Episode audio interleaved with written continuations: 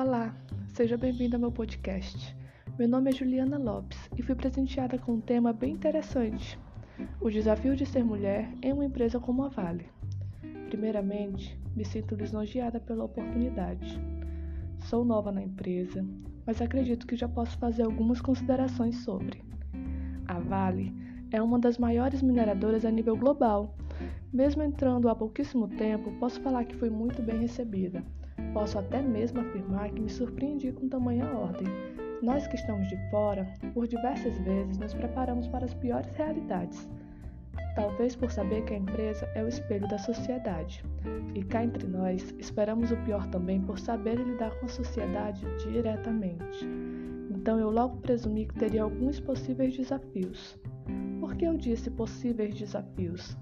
Porque são os mais corriqueiros, mas isso não quer dizer que aconteçam sempre, né?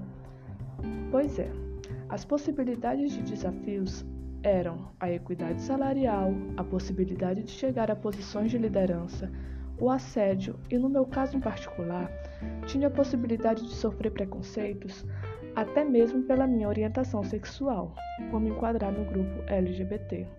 Mas não, nada disso.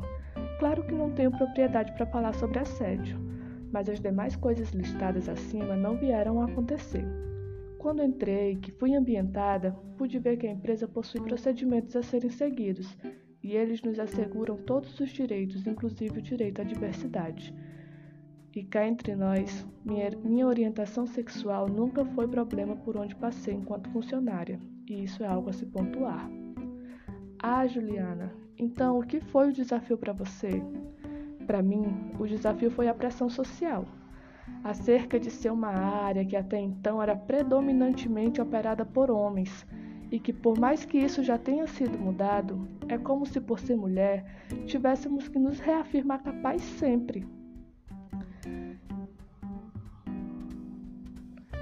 É um desafio estar sempre me moldando, me melhorando, aumentando sempre os meus conhecimentos.